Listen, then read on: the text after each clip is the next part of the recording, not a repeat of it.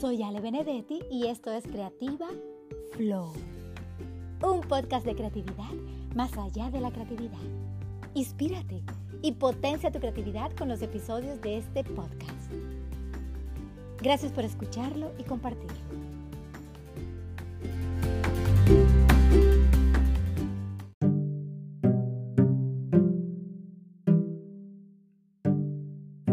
Amiga chula. ¡Amiga! ¡Wow! Aquí estamos. ¿Cómo estás? Qué lindo escucharte. Qué lindo escucharte, escucharlos, porque bueno, ahí está contigo Santi y yo creo que ya empieza a grabar de una. Entonces, a ver, te doy la bienvenida, bienvenida. Estoy Sí. muy emocionada, amiga. Feliz luna llena, porque bueno, esto va a salir en plena luna llena, así que feliz luna, feliz luna llena. Y, y pues, bienvenida. Gracias, la verdad que eh, feliz de estar contigo, de escucharte después de tanto tiempo. Tenemos una amistad de años, pero aún a la distancia nos hemos estado como siguiendo el paso de lo que va creando cada una y es muy motivador ver todo lo que eres capaz de crear. Ay, amiga, muchas gracias. Sí, es muy bonito todo lo que, bueno, lo que hacemos las dos, porque a mí me encanta lo que tú haces también. Y quiero contar esa anécdota, esa anécdota que, que acabo de ver cuando estabas tú precisamente ahí presentando el Super Bowl y, y Santi te dio una patadita. Eso estuvo súper tierno. Tu, tu Sí. reacción, tu reacción frente a la cámara en vivo, Dios mío.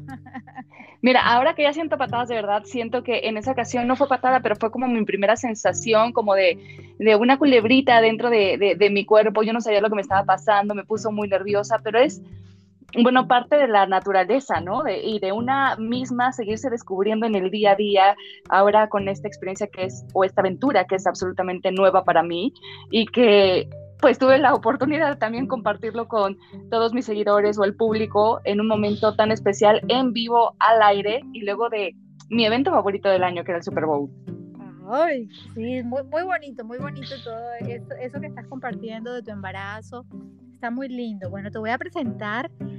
eh, bueno, ella es Cari Correa, es mi amiga mexicana.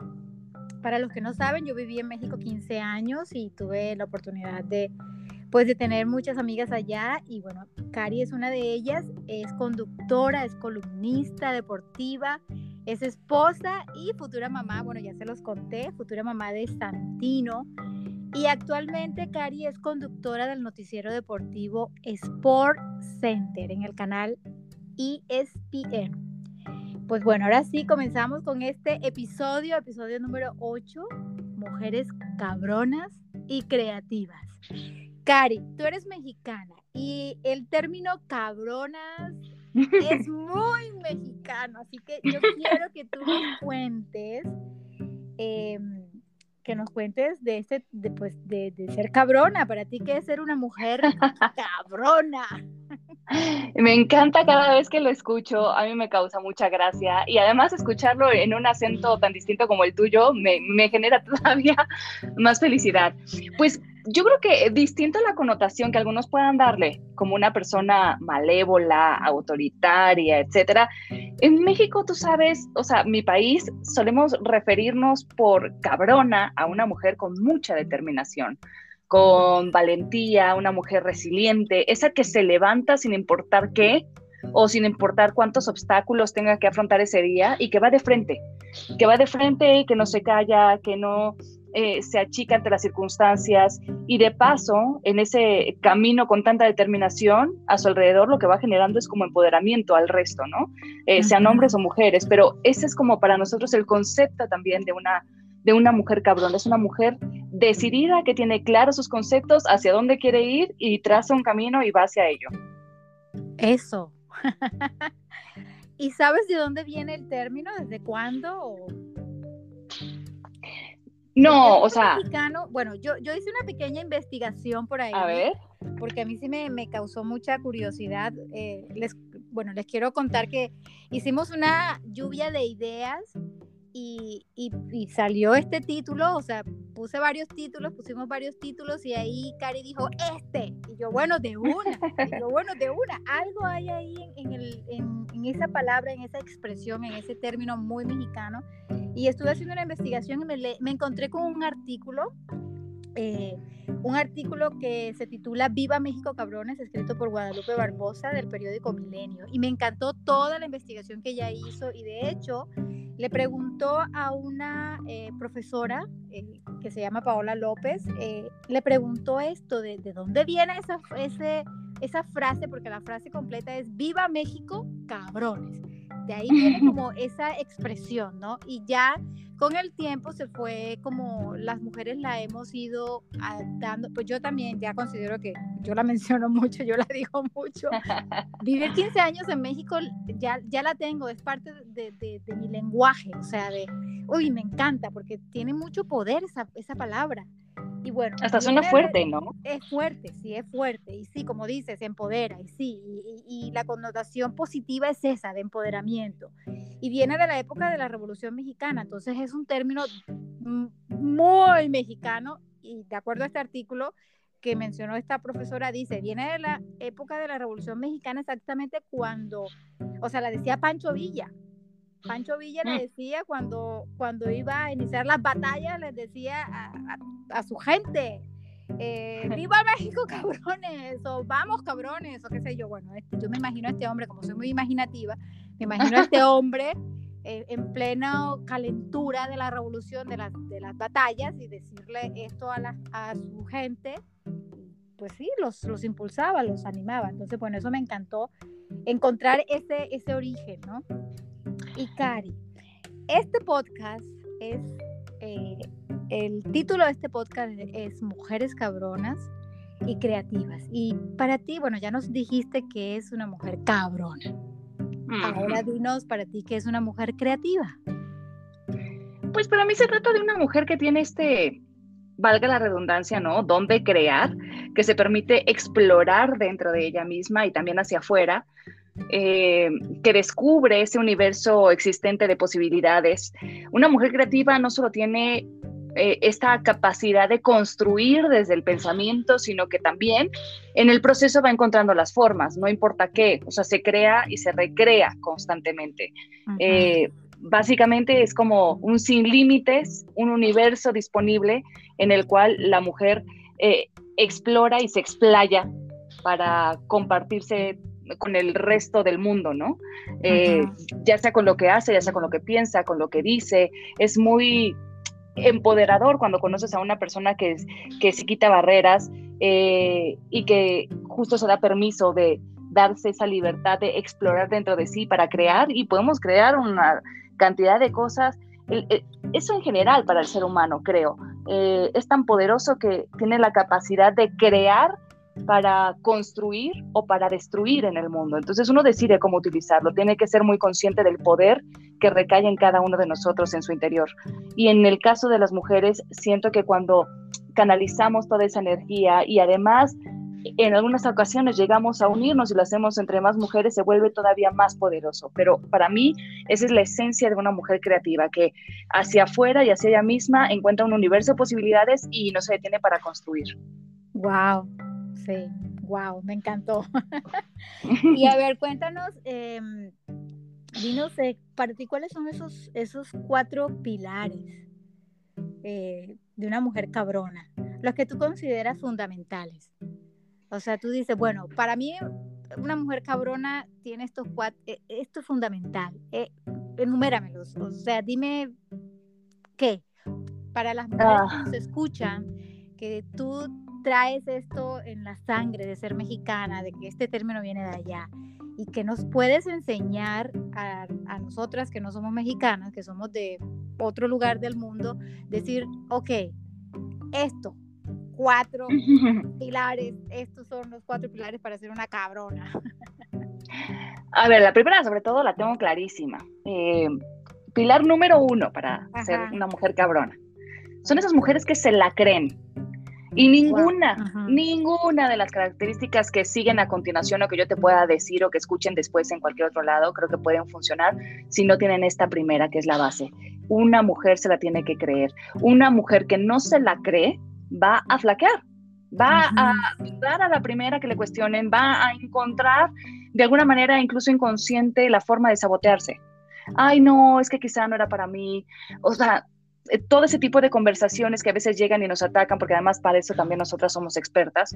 Una mujer que se la cree convence al mundo por consecuencia e inspira también a otras mujeres. Entonces, eh, número uno y fundamental para mí, una mujer cabrona tiene que ser una mujer que se la cree, que confía en sí misma, que sabe y confía en el potencial que tiene para crear lo que sea. Una mujer se la cree y no importa lo que le digan de afuera, no importa lo que te dijeron en tu infancia, no, no importa esa caja de creencias con la cual te formaron desde chiquita.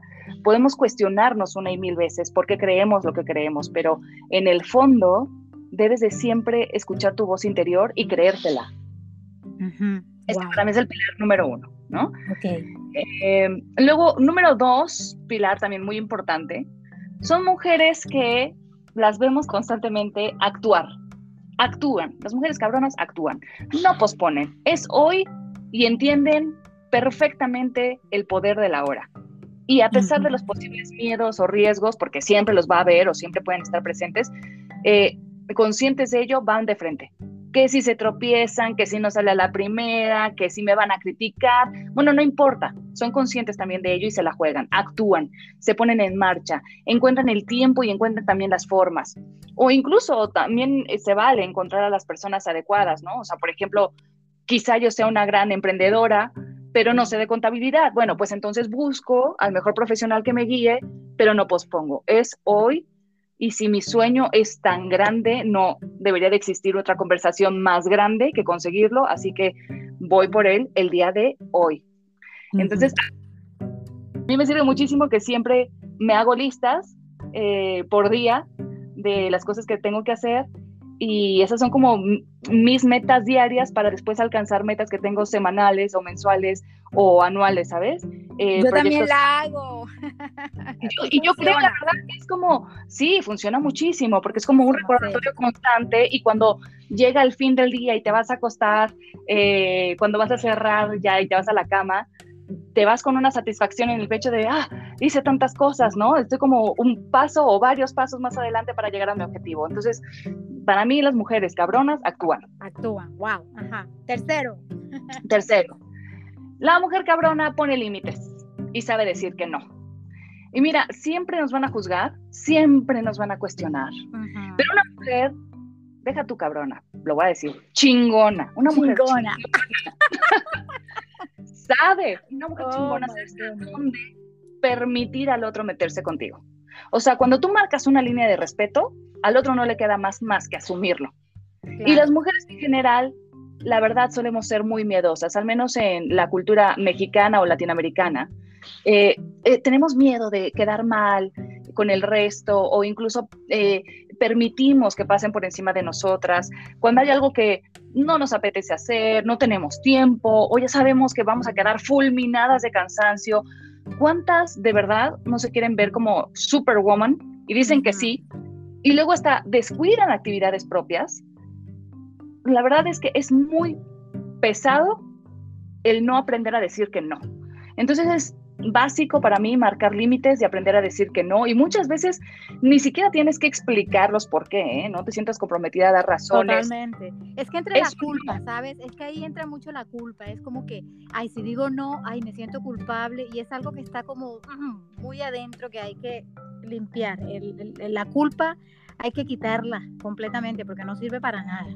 Y la culpa viene desde de, años, de años, años, desde 1500, desde por allá, desde la época en que la mujer, eh, eh, si decía o hacía, era pecadora o era, ya sabes, ¿no? Entonces desde esa época nos viene la culpa y hay que quitar eso.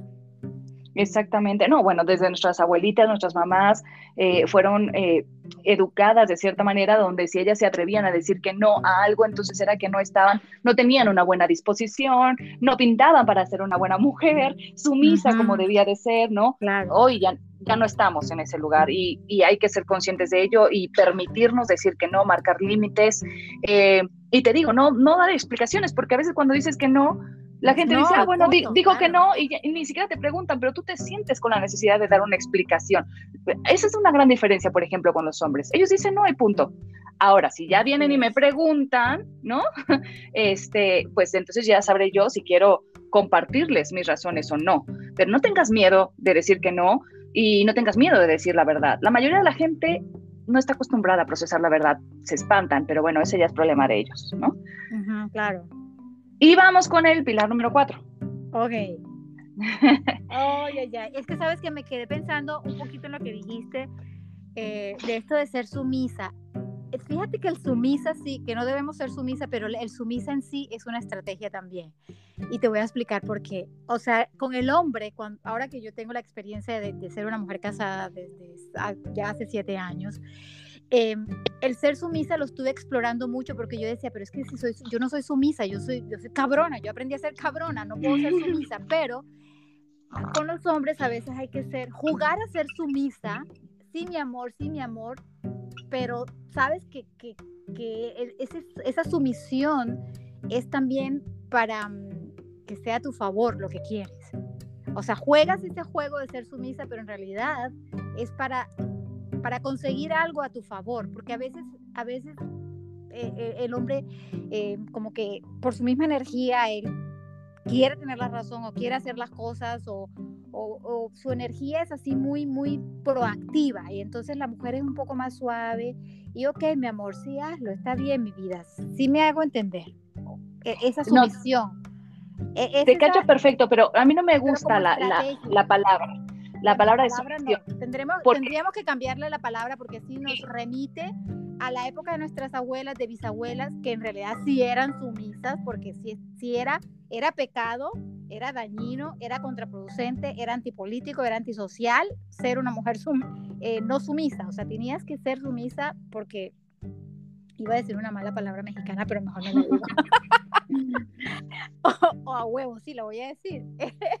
a huevo tenía que ser sumisa porque si no, no ibas, ibas en contra de la corriente. Entonces, bueno, vamos a cambiarle, ya encontraremos esa palabra en, lugar de sumisa para que... Es que para mí es negociación. bueno, negociación, eh, sí, tienes toda la razón, es negociación. ¿Sabes qué? Suena como eh, soy sumisa para conseguir lo que yo quiero, entonces en el fondo termina siendo un acto de manipulación. Y yo que ya llevo también 10 años de matrimonio, eh, felizmente casada, con muchísimo orgullo lo digo, porque pues no es nada fácil, ¿verdad? Pero sí, muy feliz. No es nada fácil. Muy feliz. Te digo, tiene uno que negociar todo el tiempo. Y es cierto, uno de, los pilares, uno de los pilares de mi matrimonio es ese, negociación. La negociación, tienes toda la razón, amiga. Quitamos la palabra de sumisa porque nos, nos remite a algo negativo que es eh, esto de manipulación o de nuestras abuelas y bisabuelas, entonces cancelado, ya. Cancelado. Muy bien. Por, ayudarme a tacharla, ahora sí que ya tachada. Entonces es eh, negociación y es uno de los pilares de mi matrimonio y por lo visto también es uno de los pilares de tu matrimonio que es la negociación. Y la negociación es maravillosa y hay que aprenderla también a hacer porque e, es, fascinante cómo negocia uno con los hombres. O sea, e, es, fascinante, a mí me encanta. Podríamos hacer otro capítulo de eso, te lo juro. Oye, sí, definitivamente, otro capítulo. Pero bueno, vámonos con el cuarto pilar. El cuarto pilar de la cabrona. A ver, dinos, amiga. Eh, las cabronas son responsables. No endosan facturas a nadie. O sea, si no salió el proyecto, no le dicen al marido que pague, ¿no? Ellas se hacen cargo, ellas dan la cara. En esta portada de ser responsables, porque para mí ser responsable es muy grande el concepto, eh, yo voy a incluir también el cuidado personal, porque para mí las cabronas entienden que el ser humano más importante que existe en su propio universo son ellas mismas. Y las que me digan, pero es que a partir de que fui madre van primero mis hijos, no. O sea, si tú no estás sana, físicamente fuerte y hábil, no vas a estar al 100% tampoco para tus hijos. y si no te vives como una mujer plena, tus mismos hijos van a aprender de ti que siempre hay alguien a quien poner por delante. Así que sean responsables con su cuerpo, con su cuidado. Es el único que tienes. Sean responsables con lo que se comprometen a hacer, con lo que comen. Sean responsables con lo que dicen. Sean responsables todo el tiempo. Es como si la persona que más amas en el mundo te estuviera viendo en todo momento y tú quieres que esa persona se sienta orgullosa. Sé responsable. Esos son mis cuatro pilares. Ok, entonces recapitulemos, eh, menciónamelos. cuatro pilares, así para cerrar este, este, este capítulo. Segmento. Este segmento, sí, segmento. A ver. Uno, se la creen. Dos, actúan. Tres, ponen límites y dicen que no. Y cuatro, son responsables. Ok, se la creen, estoy tomando nota, ¿eh? Muy bien. Se la creen, actúan, ponen límites y son responsables. Me encantó. Ok, cabroncita. bueno, entonces, eh, ahora sí que háblanos de una cabrona de la literatura. De mm, un personaje, bueno, no, háblanos de una cabrona, ¿sí? de una cabrona que tú, que es como tu mentora o es tu ejemplo, o dices, esa mujer es una cabrona y mm, le aprendí esto, la miro. A ver, cuéntanos tú. De la literatura, de la ciencia o, no sé, una cabrona en, en, cualquier ámbito, en cualquiera, en cualquier profesión o cualquier pues área, qué sé yo. Hay muchísimas que nos afortunadamente tenemos ejemplo alrededor para inspirarnos todos los días. A mí, por ejemplo, me inspira mucho ver a las mujeres que salen todos los días a ganarse el pan y para llevarlo a la casa y que no importa las adversidades, siguen saliendo y siguen siendo positivas y buscándole eh, la forma ¿no? al mundo y al medio para salir adelante y sacar adelante también a los suyos. Pero como buena hija de un físico matemático y de una doctora, pues yo no leía, la verdad, textos muy comunes que digamos desde mi infancia. O sea, desde chica mi exploración fue con fórmulas, con experimentos. Así que recuerdo que a temprana edad escuché de Marie Curie, que es, para quien no lo sepa, la primera mujer en recibir un premio Nobel y hasta la fecha la única persona que ha recibido dos premios Nobel en distintas disciplinas científicas. Y tú dirás, bueno, pero no era una mujer dedicada a la literatura, sino a la ciencia. Y sí, pero más allá de sus textos de radioactividad o de libros de ciencia, Curie también tenía un diario que se publicó hace unos años junto con unas sentidas cartas que escribía a sus hijas, que son realmente inspiradoras. De, o sea, eso es literatura, de hecho, eso es literatura. Entonces sí es una mujer de la literatura también, porque si escribió eso, lo es.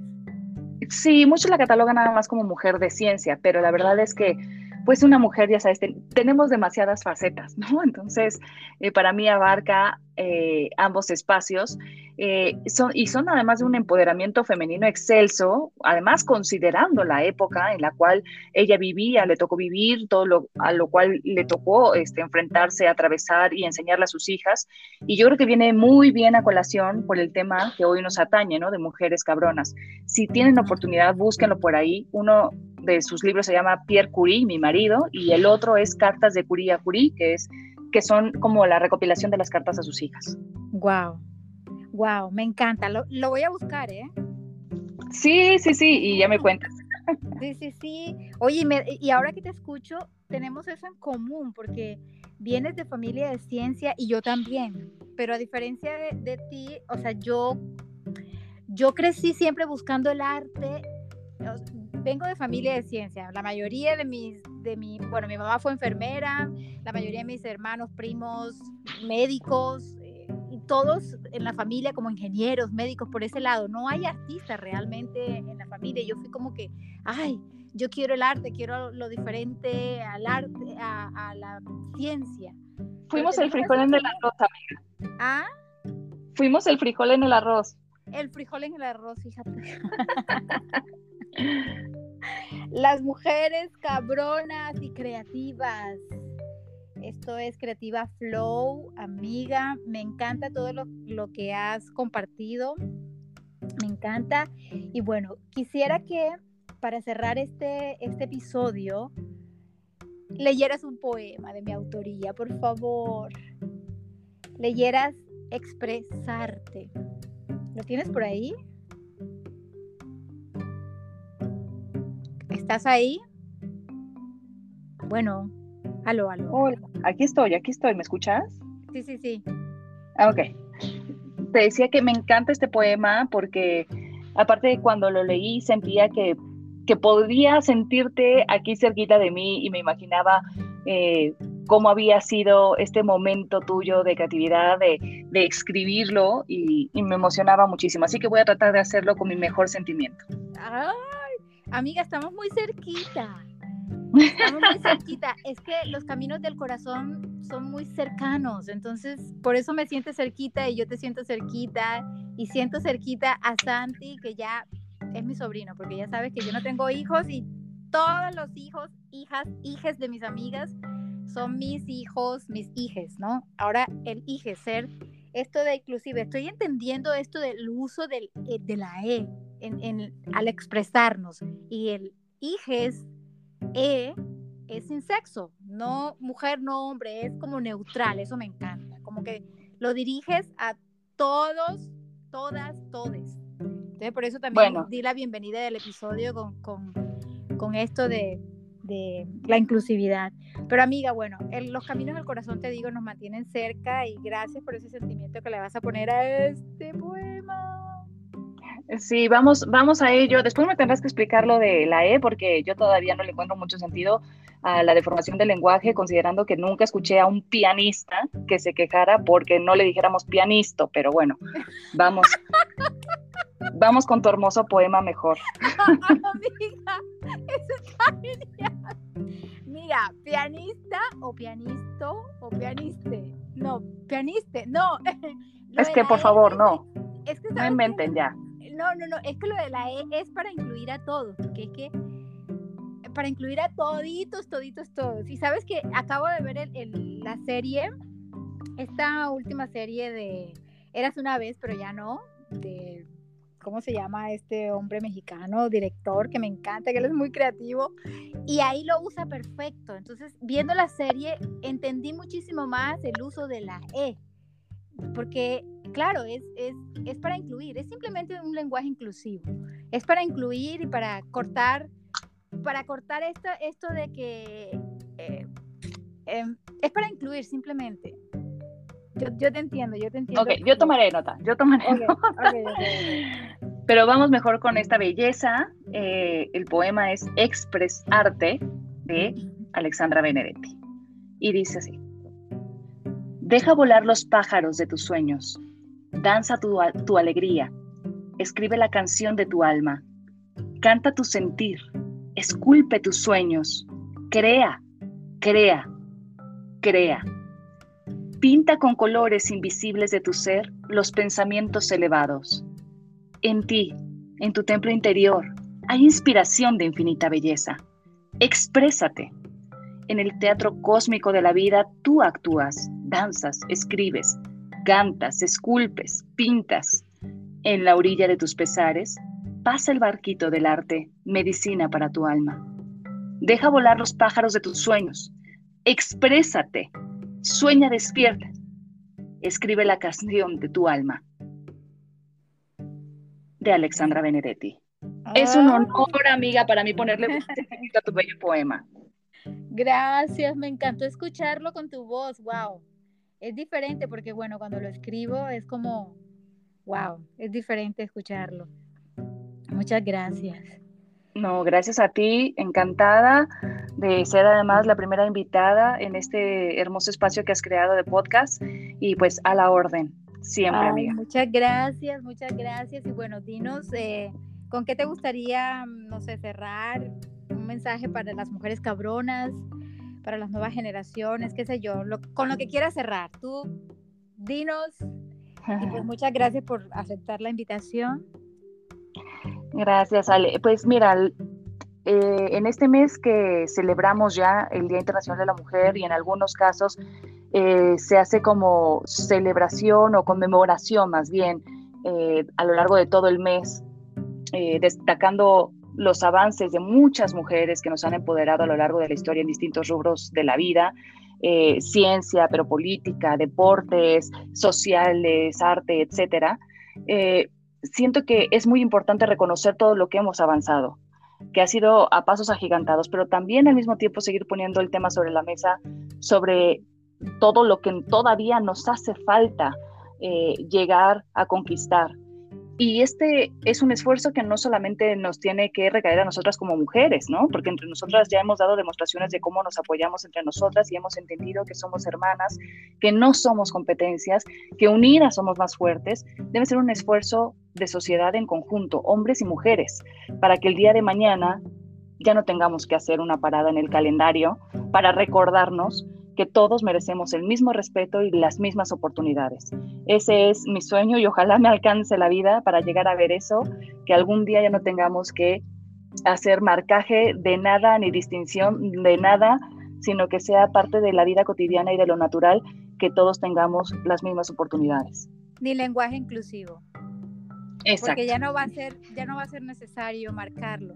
El lenguaje inclusivo lo que pretende es eso, marcar todo eso que acabas de decir, que todos tengamos derechos y todo esto es, e, es eso, es wow. Exacto. Pues bueno, por la equidad, amiga, muchísimas gracias por la invitación. Bueno, amiga, a ti por aceptar la invitación y para todas las personas, para todos los oyentes, esto fue Creativa Flow, un podcast de creatividad. Si quieres ser creatives, sé. Nos vemos en el próximo episodio, episodio 9. Amiga, hablamos después. Voy a, ponerle aquí el pausa y nos hablamos después, ¿va? Hecho. Los quiero mucho. Abrazo. Adiós. Adiós.